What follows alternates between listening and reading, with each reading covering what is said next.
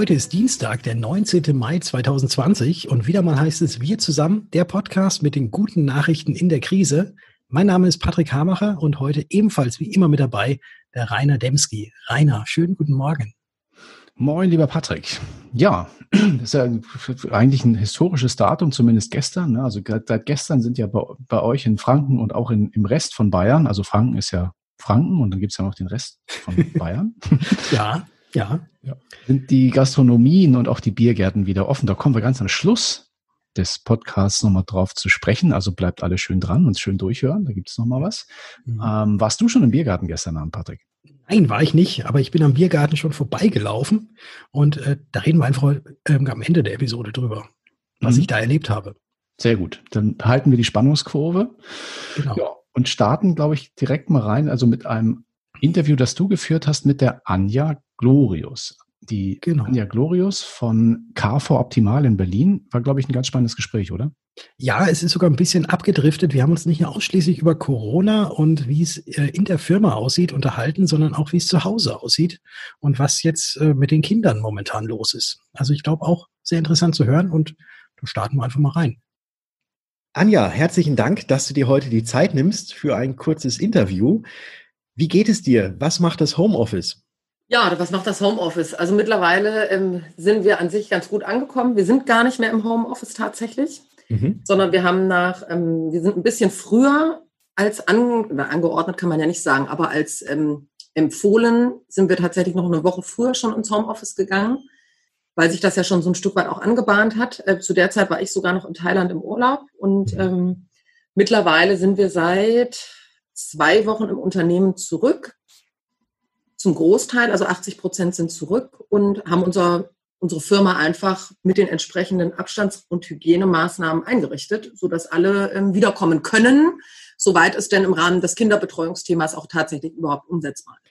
Bevor ich gleich nochmal auf dieses Kinderbetreuungsthema eingehe, nochmal ein kurzer Schritt zurück. Du hast gerade gesagt, ihr seid schon früher als ursprünglich oder als die meisten äh, ins Homeoffice gegangen. Gab es denn da bei euch schon im Vorfeld irgendwie auch schon Vorkehrungen oder hattet ihr euer Business auch schon so ausgerichtet, dass es grundsätzlich möglich ist oder musstet ihr da erst nochmal hier äh, die dicke IT auffahren, dass das überhaupt umsetzbar war? Ähm, also wir mussten ein bisschen nachbessern tatsächlich. Ne? Also wir hatten äh, zum Großteil sind wir vertrieblich natürlich eh schon online schon immer aufgestellt.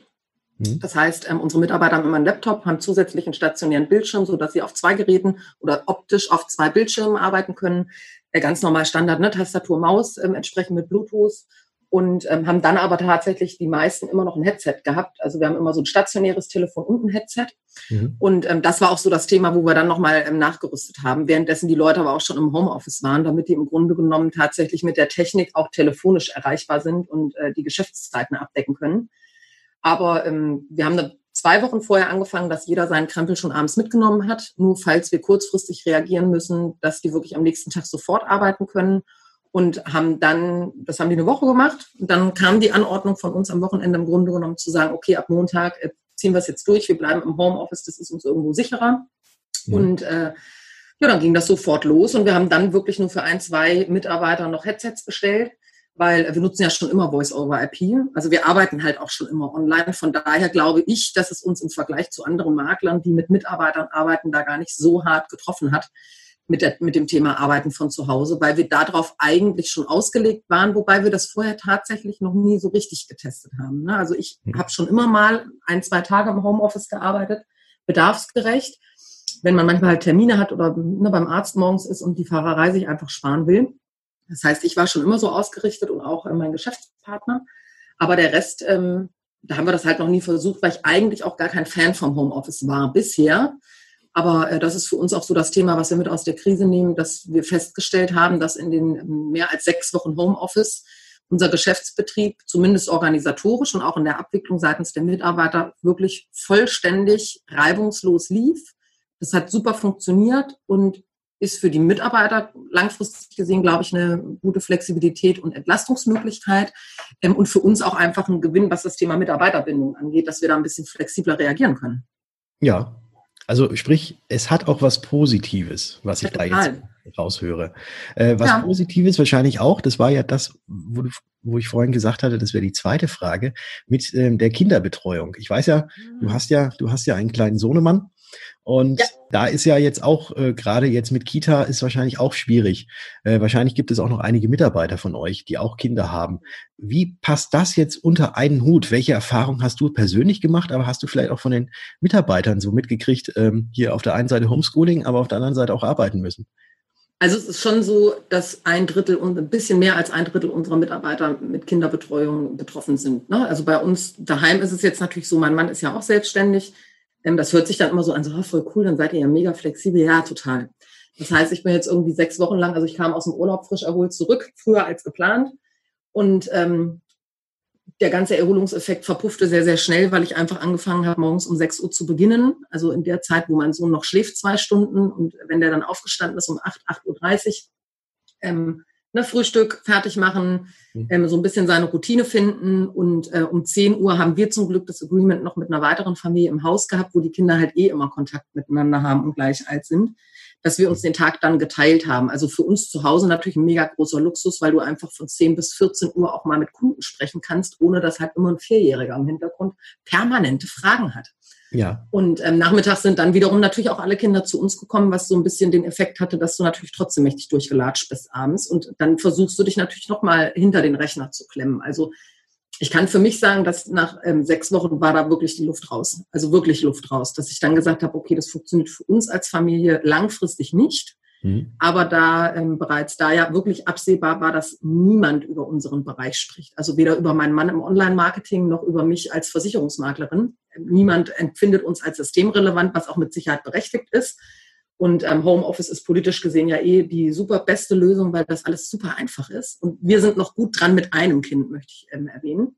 Ja. Ähm, und haben eben nicht dieses Homeschooling-Thema. Aber ähm, das ist für mich unternehmerisch nicht tragbar gewesen und stand halt einfach die Entscheidung an, zu sagen, dass einer von uns beiden sagt, okay, wir, ähm, wir ziehen uns zurück arbeitstechnisch, wir ähm, pausieren das oder nehmen die Stunden stark zurück oder wir kümmern uns um Kinderbetreuung und haben dann jetzt gesagt, okay, ähm, Im familiären Umfeld hat sich das sehr positiv ergeben, dass ähm, ein Familienmitglied tatsächlich ähm, jetzt Zeit hat, keinen neuen Beruf anzufangen, sondern für uns zwei, drei Monate die Kinderbetreuung tatsächlich übernimmt und acht Stunden am Tag auf unseren Sohn aufpasst, mhm. was für uns natürlich wirklich äh, die perfekte Lösung ist. Also besser geht's nicht. Ähm, um aber natürlich die Schleife zu bringen, es geht ja nicht nur um mich, sondern auch um meine Mitarbeiter. Ähm, das ist schon schwierig. Also wir haben einen Mitarbeiter, der hat zwei Kinder, einen im Kita-Alter, einen, der ist in der ersten Klasse und äh, ich habe manchmal das Gefühl, der wird sich den ganzen Tag erschießen. Weil die Motivation bei Grundschülern einfach wirklich, und das erlebe ich auch bei Freunden, die Grundschulkinder haben, das sind super tolle Kinder, aber die lernen überhaupt nicht eigenständig. Das kann man auch überhaupt nicht erwarten. Und da wird, werden Eltern zu Lehrern gemacht und ähm, die Kinder, ich habe immer das Gefühl, die Motivation sinkt auch tagtäglich. Und dann muss man an einem Arbeitsplatz Blatt irgendwie drei Stunden lang rumochsen. Und hm. äh, alle sind wirklich frustriert und unzufrieden. Und von den Mitarbeitern kann ich natürlich auch zu keiner Zeit in irgendeiner Form erwarten, dass die da ihre Arbeitsleistung bringen, haben meistens ja auch eine schlechtere Internetverbindung zu Hause, also schlechter als im Büro. Und ähm, das sind so Sachen, wo du natürlich unternehmerisch gucken musst, okay, ähm, potenziert sich das Thema, indem du sagst, man setzt jemanden auf Kurzarbeit, was ich persönlich nicht für das richtige soziale Mittel halte, sondern wir versuchen dann tatsächlich auch Lösungen mit den Familien jeweils zu finden, dass wir da allen gerecht werden können. Und ähm, im Endeffekt hat da das Thema Sozialität im Familienumfeld für uns ganz klar Priorität und Vorrang. Jetzt habe ich noch eine weitere, weitere Frage. Du hattest auch ebenfalls gesagt, dass ihr ja jetzt auch so peu à peu auch wieder ähm, ins Büro kommt und da natürlich auch unter den Hygienevorgaben natürlich auch handeln müsst.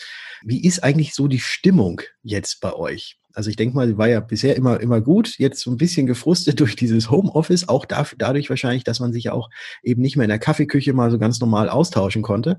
Einmal, wie ist die Stimmung? Und zweitens, was mich auch sehr interessiert, äh, wie habt ihr denn jetzt in den letzten Wochen ähm, die interne Kommunikation, wie konntet ihr die pflegen und wie habt ihr das gemacht? Ähm, also unser Büro an sich ist ja eh, ne, Rainer äh, Dr. Demski kennt natürlich unser Büro auch äh, vom letzten Mal. Es ist jetzt nicht riesig. Ne? Also wir haben, ähm, die Kapazität ist für uns schon sehr eng. Also wir haben nur so 130 Quadratmeter. Und ähm, ja, wir mussten erstmal alles tatsächlich nochmal um, umrödeln. Ne? Also wir haben äh, Tische rausgenommen, wir haben ähm, das nochmal umstrukturiert, nutzen dann tendenziell auch eher nochmal den Besprechungsraum mit, so dass wir wirklich diese 1, mindestens mal 1,5 Meter einhalten können. Wir mussten, ähm, ich nenne das mal liebevoll, Spuckeschutz bestellen. Mhm. Ähm, also wir haben jeden Arbeitsplatz mit entsprechenden äh, Spuckeschutz ausgerüstet. Ähm, Flächendesinfektion halte ich persönlich nicht so viel von. Stellen wir bereit, muss jeder selber machen. Aber dadurch, dass jeder einen fest zugeordneten Arbeitsplatz hat und sich den mit niemandem teilt, glaube ich, kann man mit seiner eigenen Spucke am besten umgehen. Ähm, also das haben wir, stellen wir wie gesagt bereit, gibt es aber im Hygieneplan unsererseits keine Arbeitsanweisung zu. Und ähm, die Mitarbeiter sind permanent angehalten, ähm, tatsächlich das einzuhalten. Ne? Natürlich gibt es so ein, zwei Sachen, wo du dann auch mal was sagen musst oder wo natürlich auch die äh, Kollegen untereinander gehalten sind, sich gegenseitig darauf aufmerksam zu machen, weil man schon so ein bisschen in die Routine zurückfällt. Das ist ganz spannend. Das geht mir sogar selber so. Ja. Dass es mir manchmal schwerfällt, mir das immer wieder ins Gedächtnis zu rufen. Nee, das sind jetzt gerade keine eineinhalb Meter und im Frühstücksraum dürfen tatsächlich immer nur zwei Leute noch zusammen essen. Ähm, das hat wenig gut geklappt, deswegen haben wir alle Stühle rausgeräumt und haben jetzt nur noch zwei Stühle drin. Also es kann niemand mehr sitzen. Mhm. Und von daher ist die Stimmung sehr unterschiedlich. Es gibt auch ganz unterschiedliche Meinungen bei uns intern zu diesem Thema mit Corona, was ich ähm, nicht zwingend immer klug finde, aber natürlich auch äh, toleriere, querstrich respektiere, solange es natürlich andere auch nicht gefährdet entsprechend. In der Perspektive arbeiten wir aber schon dran vorbereitet, dass dieses Homeoffice-Thema Rückkehr tatsächlich wieder passieren wird oder mhm. kann. Also dass wir da auch nochmal besser vorbereitet sind, ähm, was die Geschwindigkeiten des Internets von den einzelnen Kollegen angeht, was unsere Serververbindung angeht. Also wir haben da dieses Jahr tatsächlich noch eine Menge im, ja, so im Hintergrund. Und unsere Kommunikation haben wir tatsächlich intern und auch das fällt mir manchmal schwer. Ne? Da sagt eine Kollegin, wenn du vorbeilaufst, Mensch, kannst du mal kurz gucken. Und man beugt sich so unwillkürlich Richtung Rechner mhm. und muss sich dann selbst so ein bisschen auf die Finger klopfen. So, nein, jetzt gehst du in dein Büro, schmeißt Teams an. Ähm, also wir nutzen Teams schon immer in der Kommunikation. Mhm. Schmeißt dein Teams an und äh, teilst den Bildschirm, dass du bei ihr gucken kannst. Ne? Also das ja. erscheint ja im ersten Moment total umständlich. Äh, das ist, uns, fällt uns schwer, uns da umzugewöhnen. Ähm, und unsere, wir treffen uns zweimal im Monat eigentlich, äh, zweimal in der Woche hier bei uns und besprechen ne, die laufenden Zahlen, wie ist die Perspektive, Quartalsberichte etc. Und tauschen uns im Unternehmen mit unseren zehn Kollegen aus. Und ähm, das haben wir in den sechs Wochen zweimal die Woche per Teams gemacht. Also mhm. wie so ein Zoom-Call auch im Endeffekt. Ja. Das klappt super. Und äh, dabei sind wir auch geblieben jetzt, ähm, obwohl wir uns wiedersehen, weil es für uns überhaupt nicht möglich ist, sich mit zehn Leuten in einem Raum zusammenzustellen, also ohne diese Regelung zu missachten. Deswegen machen wir das tatsächlich immer noch. Also wir lassen diese Besprechungen zweimal die Woche um neun, Montag und Freitag, lassen wir weiterhin online ablaufen, obwohl wir in einzelnen Räumen im Büro sitzen. Ja, ist wahrscheinlich so im ersten Moment, wenn man jetzt tatsächlich nicht wirklich weiträumlich voneinander getrennt ist, immer noch äh, sehr komisch, aber natürlich auch sinnvoll. Und auch das Gute ist ja dabei dann, dass ja diejenigen, die auch noch im Homeoffice sind, trotzdem dann auch dabei sein können. Also das ist wirklich ähm, für uns auch wieder ein guter Erfahrungsschatz gewesen. Ne? Also diese Homeoffice-Situation, Kontaktsperre, ähm, ein Stück weit ungewollte Homeoffice-Situation hat uns erst ein bisschen verunsichert würde ich schon sagen. Und war auch so ein bisschen eine Parabel, die wir halt überhaupt nicht bestimmen konnten am Anfang, die auch mir wirklich Unwohlsein bereitet hat. Aber wir haben eigentlich aus dieser Situation im Nachgang sogar nur Positives mitnehmen können für unsere Mitarbeiter und für unser Unternehmen. Also das ist ähm, beeindruckt mich manchmal sogar ein bisschen. Damit hätte ich gar nicht gerechnet. Also ich will jetzt nicht sagen, die Krise ist super, das wäre mit Sicherheit völlig übertrieben. Mhm. Aber sie hat uns natürlich durch, dadurch, dass es sein musste, in diese Situation gezwungen uns damit auseinanderzusetzen und das zu testen. Und der Test ist für uns wirklich gut gelaufen. Jetzt hast du gerade mit deiner Antwort eigentlich schon die Frage, die ich immer zum Ende stelle, schon vorweggenommen, äh, was, was du denn da Positives aus dem Ganzen siehst. Aber vielleicht hast du ja doch noch den ein oder anderen Tipp für unsere Zuhörer, die ja äh, vor den gleichen Situationen standen und auch immer noch stehen, den du mitgeben kannst, was du jetzt vielleicht aus dem Ganzen auch selber mitgenommen hast und gelernt hast und was du vielleicht jetzt nochmal kurz weitergeben möchtest das fällt mir jetzt ein bisschen schwer, aber also an sich, dass man einfach, also das ist ja so meine Grundphilosophie, ne? wenn Dinge so sind, wie sie sind, dann kannst du dich halt wirklich stundenlang und in epischer Breite darüber aufregen. Also das kann man schon machen, ne? wenn man da Lust zu hat, aber das bringt ja niemanden weiter. Das bringt äh, dein Unternehmen nicht weiter, das bringt deine Mitarbeiter vor allen Dingen nicht weiter, weil man natürlich so ein Stück weit auch Vorbildfunktion sein sollte. Und äh, die Stimmung, die ich habe, projiziere ich im Zweifel durchaus auch an meine Mitarbeiter, Querstrich, lass dem Thema ja viel mehr Freiheit, als es nötig ist. Und äh, von daher ist mein Hinweis an alle Maklerkollegen einfach nur, ähm, wenn Dinge so sind, wie sie sind, sie einfach als gegeben hinnehmen, sie durchaus kritisch zu hinterfragen, ja, aber irgendwann auch einfach für sich den Rückschluss zu ziehen, das Ganze positiv zu nehmen und umzusetzen und einfach mal zu versuchen, weil das ist schon so der Erfahrungsschatz nicht nur aus meinem beruflichen Leben, sondern auch privat, ähm, dass häufig Probleme besprochen werden, die eigentlich gar nicht da sind, wenn man einfach mal aus seiner Deckung rauskommt, aus seiner Komfortzone und das einfach mal wirklich macht, dann hat man die Möglichkeit, auch nochmal was Positives mitzunehmen. Das kann ich wirklich nur jedem, jedem wärmstens empfehlen. Anja, ganz herzlichen Dank für dieses tolle Interview, für die tollen Einblicke, wie es bei euch gerne. bei KV Optimal lief, läuft und natürlich auch entsprechend weitergehen wird. Vielen lieben Dank dafür nochmal und Sehr schön, gerne, dass Patrick. du dabei warst. Bis zum nächsten Mal. Tschüss. Ciao. Ja, ein herzliches Dankeschön nach Berlin an Anja und auch an dich, Patrick, für, für dieses, äh, ja, wie immer, äh, fröhliche Interview mit Anja. Macht das immer großen Spaß, solche Dinge durchzuziehen. Genau. Ja, ähm, wir bleiben in der Branche für die Branche und starten mit einer Einladung zu einem digitalen Event, das in der vergangenen Woche ja schon erfolgreich bei uns Premiere feiern durfte. Da warst du ja auch auf dem virtuellen Podium, würde ich mal sagen, dabei, Patrick. Ja, ja. Und zwar wird am morgigen Mittwoch, dem 20. Mai um 19 Uhr der nächste ZFF Wir zusammen Branchentalk hier auf dkm365.de stattfinden. Diesmal mit Markus Renzihausen. Der Markus ist Geschäftsführer bei den Engineers of Finance und mit Dirk Hober, Prokurist bei der BCA. Ja, und weil wir wissen, dass der Mittwochabend, also das ist ein schwieriges Datum, finde ich mal so für so eine Online-Veranstaltung, ist ein Feiertag, die Gastronomie hat wieder geöffnet und außerdem ist gutes Wetter angesagt.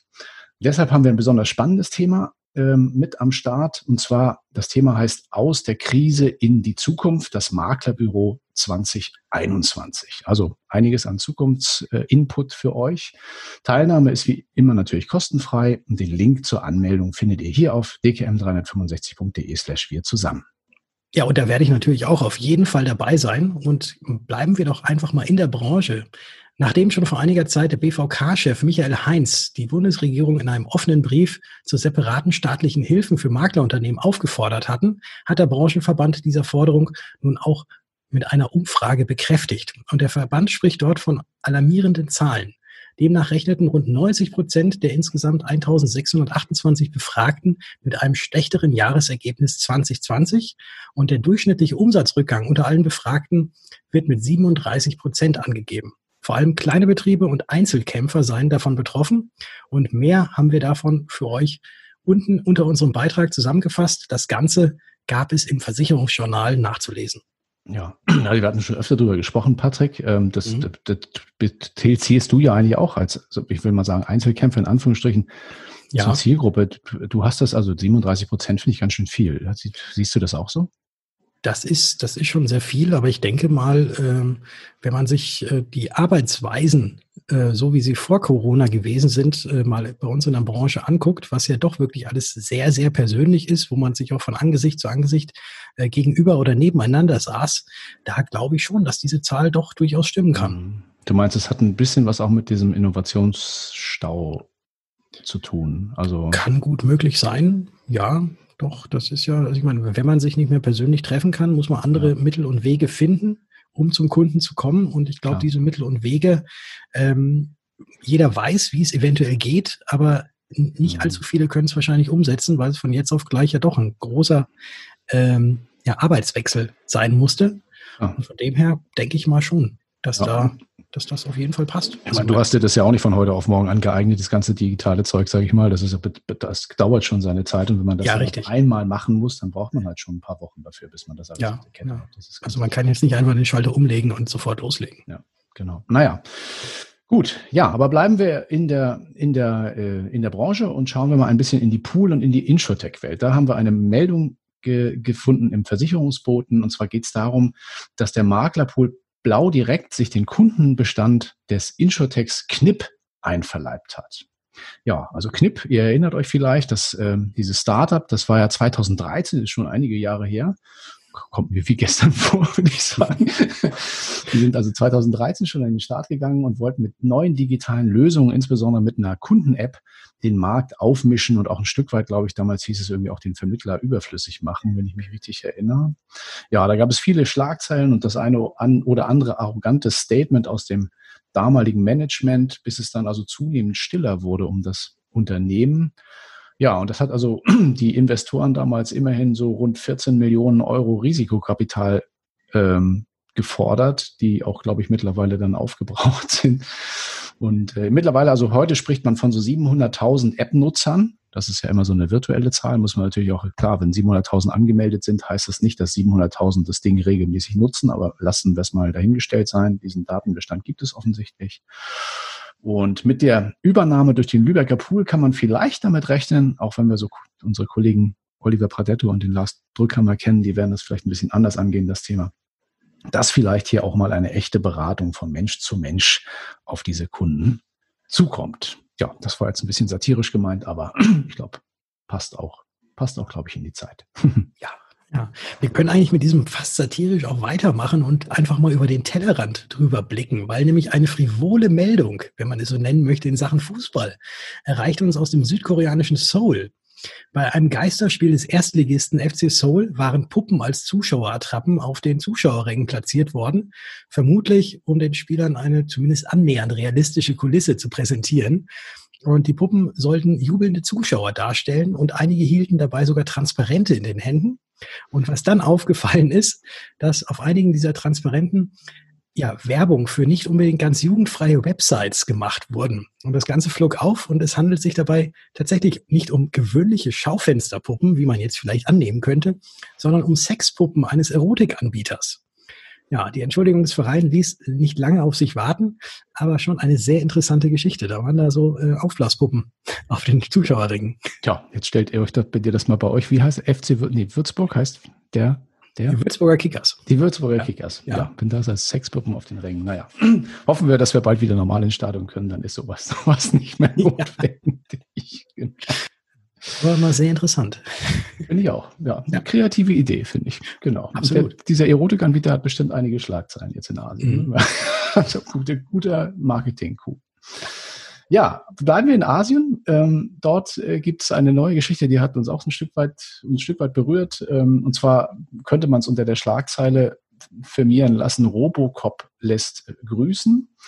Und zwar ist es so, dass in China seit einiger Zeit schon die Polizei mit neuen technologischen Gadgets auf die Jagd nach möglichen Corona-Infizierten geht.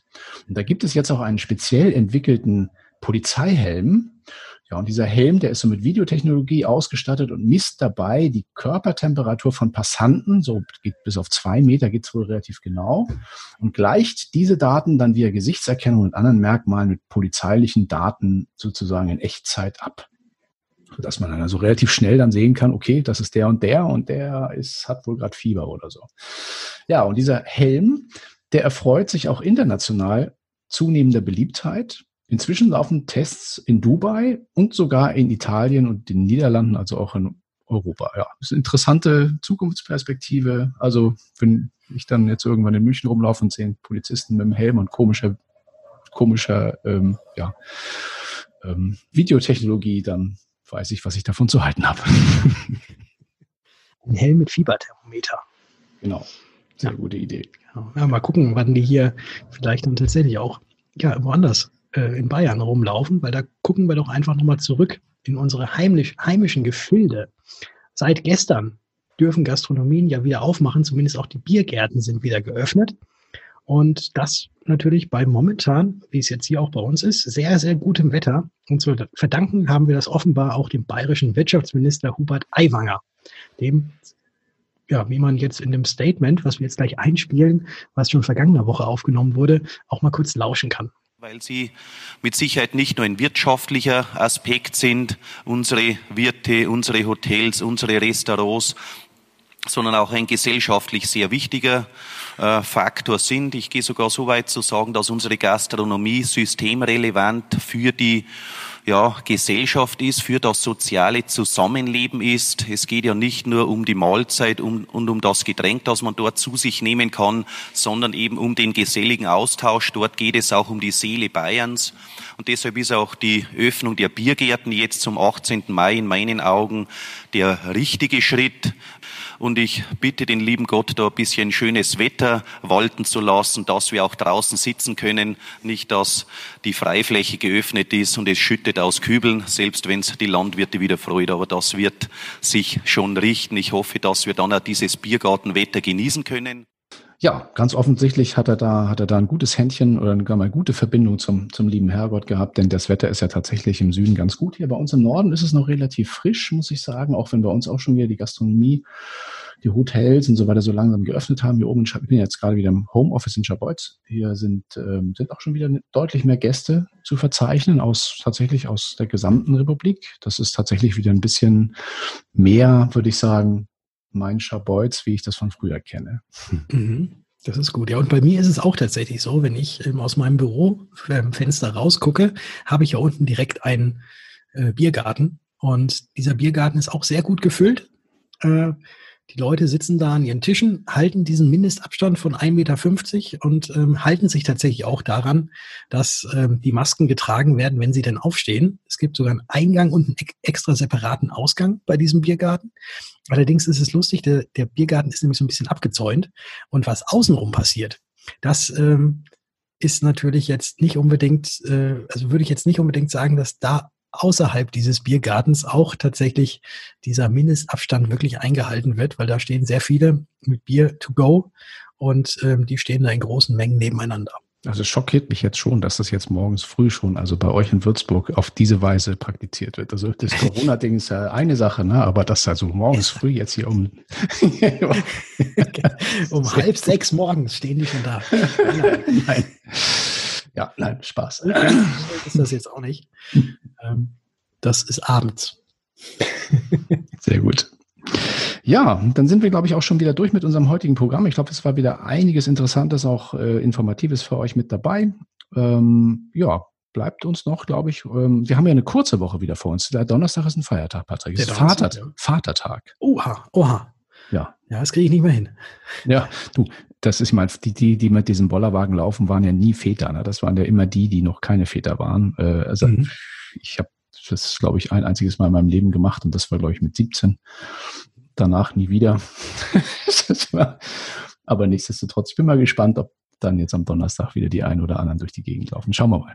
Gucken wir mal. Gucken wir mal. Jetzt freue ich mich erstmal auf deine Musik, die du wieder ausgesucht hast. Wird wahrscheinlich wieder fantastisch sein.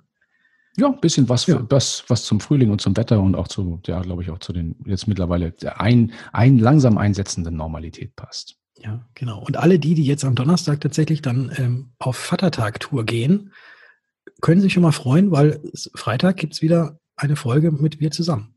Genau. Wenn ihr dann also wieder sozusagen euch ausgenüchtert habt, gerne mal reinschalten. Wir freuen uns auf euch. Bis dahin wünschen wir euch eine tolle und erfolgreiche Woche. Und wenn ihr auf Vatertagstour geht, kauft euch einen Bollerwagen, der 1,50 Meter lang ist, dann macht ihr alles richtig. Genau. Alles klar. Wir sehen uns auf dkm365.de slash wir zusammen. Bis dahin. Ciao.